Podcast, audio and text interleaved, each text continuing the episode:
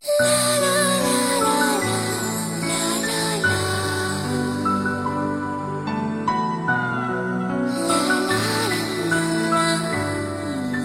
萧然梦》，作者小易，由听世界有声剧团编辑录制。本作品仅供交流学习之用。收听更多多人演绎有声小说作品，请关注听世界有声剧团，登录听世界网。林公子只说了句：“此关由江南四大名妓之一的苏婉柔把关。”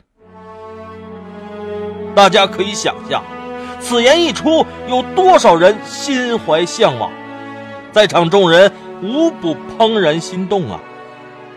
平生若得见南苏北马，是多少公子哥一生都无法得偿的心愿。那少女凑近那少年神医，轻笑道：“江南四大名妓，哎，你不想见见吗？”少年无奈。点了点他的鼻尖笑道：“是你自己想见吧，非得赖在我身上。”少女尴尬一笑，道：“老规矩。”少年温笑着点了点头，从怀中拿出了一管碧绿通透的玉箫。众人恍然，原来这一关是由那少年深衣来应对。但是很快，我们便知。自己又错了。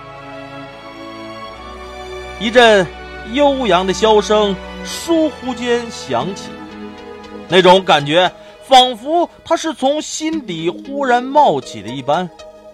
乐声时而低沉哀婉，仿佛温柔女子的低诉；时而又喷薄满布生机，仿佛破茧重生的蝴蝶。我的心被层层托起，又轻柔的放下，脑中忽然映过许多亲人的面孔，竟忍不住的感怀眷恋。正当我们都沉浸在那箫声中无法自拔时，少女的歌声随着节奏响起：“红藕香残玉簟秋。”轻解罗裳，独上兰舟。独上兰舟，云中谁，云中随寄锦书来。锦书雁字回时，月满西楼。月满西楼。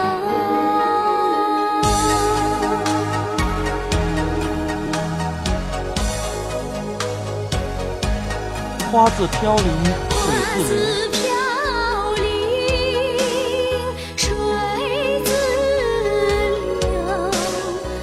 一种相思，两处闲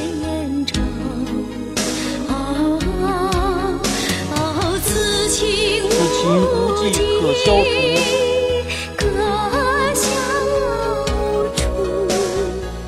才下眉头，却上心头。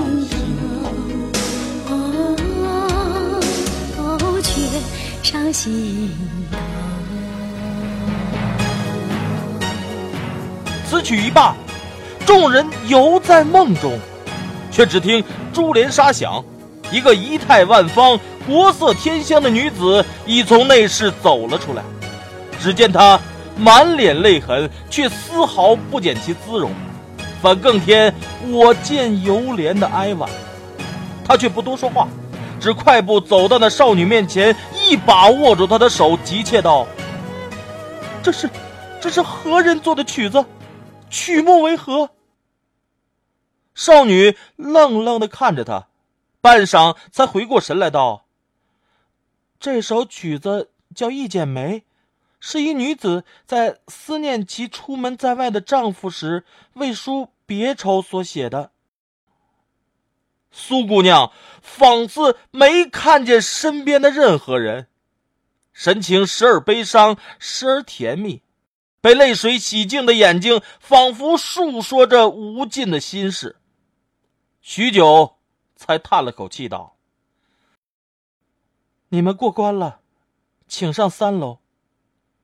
少女仍未缓过神来，无意识的点了点头，反握住他的手，轻柔的笑道：“两情若是久长时，又岂在朝朝暮暮？”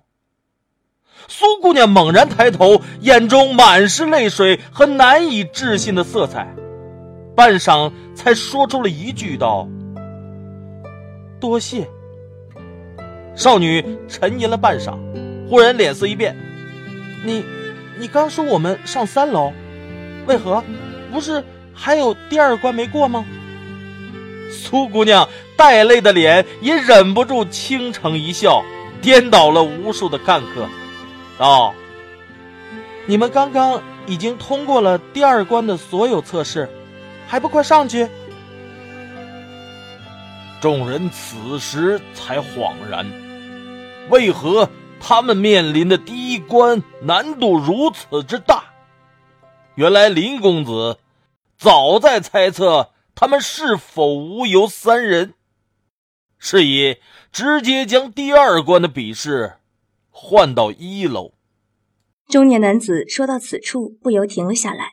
众人兀自都在沉思中，并不催促。这也是为什么事情发生都已经这么多天了，仍是未有几个当场经历过的人肯出来相述。因为那几场比试给他们的震撼实在太大了，人人都需要长长一段时间去思索那日的每个场景。喝光了一壶酒，中年又要了一壶酒。众人也终于缓过神来，催促他继续讲下去。中年男子却在心中苦笑，真正震惊、无法用语言描述的还在后头呢。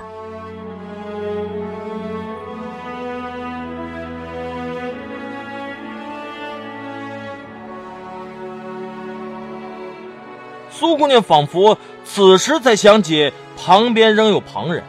视线落到少年申一身上，也是愣了半晌，回不过神。少年似不在意，露出了温和的微笑，道：“有劳苏姑娘了。”苏姑娘这才尴尬一笑，微一躬身道：“三位请。”原本依据望江楼的规矩，我们这些人是绝技没资格上三楼的，但今日。我们在场众人谁也顾不了些许规矩了。我很清楚，在场的谁若是错过了这场比斗，必将后悔一辈子。望江楼的掌柜恐怕也是考虑到了这一点，所以便没有留难。我们这一群人便浩浩荡荡的跟着到了三楼。从前我一直觉得望江楼的布置典雅高贵。莫说寻常店家没法相比，便是这世上恐怕也没法找到几家能与他相提并论的。可是上的三楼，才知自己平时所见的有多浅薄。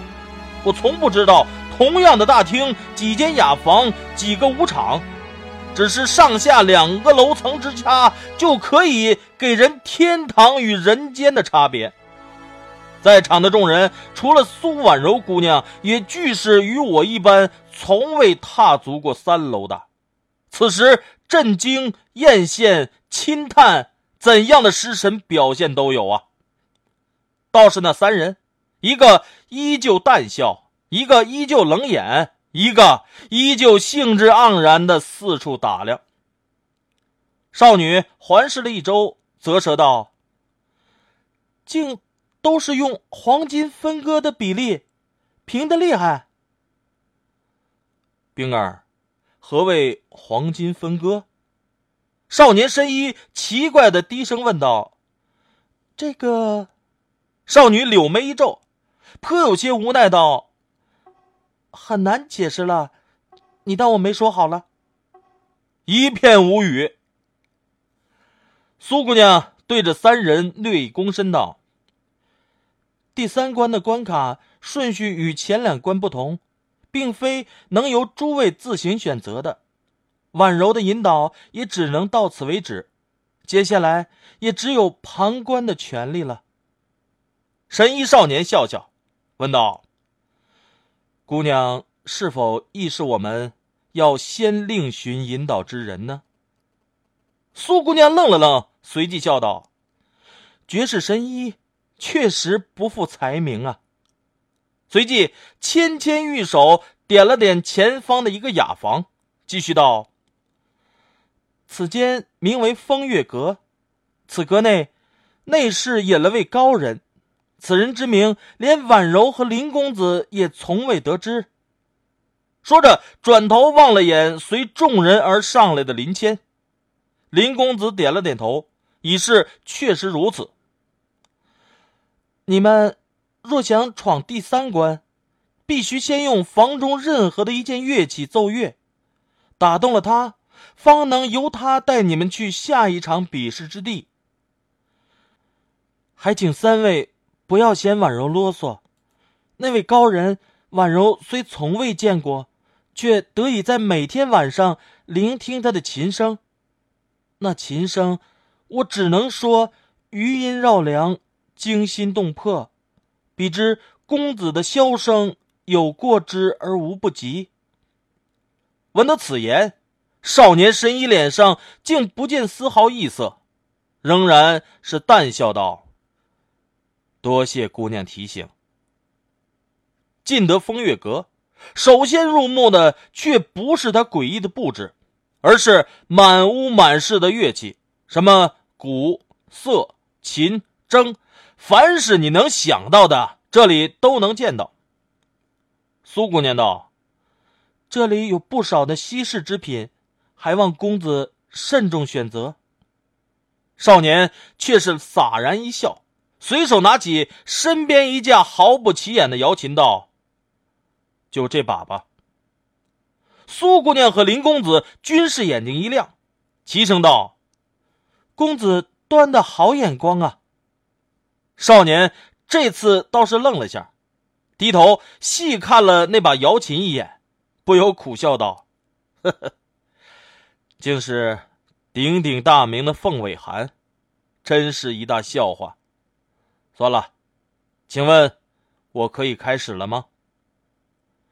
神医少年姿态潇洒的席地而坐，修长的手指在琴弦上拨弄了两下，琴身中跳脱出几个悦耳的音符。他一笑道：“哈哈，果然好琴呐！”随即眼中金光一闪，双手抚上，琴音竟在一瞬间迸发而出，震得我心中一片酥麻。却又是说不出的舒服。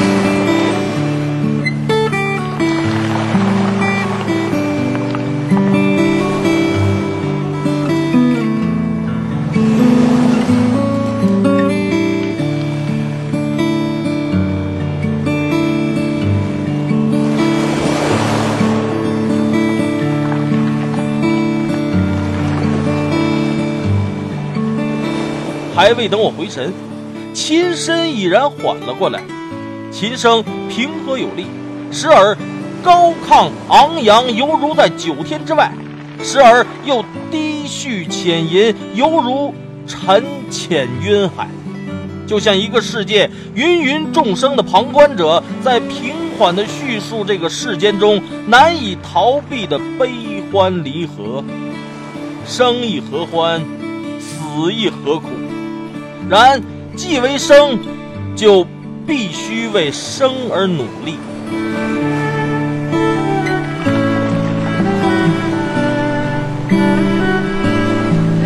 本章播讲完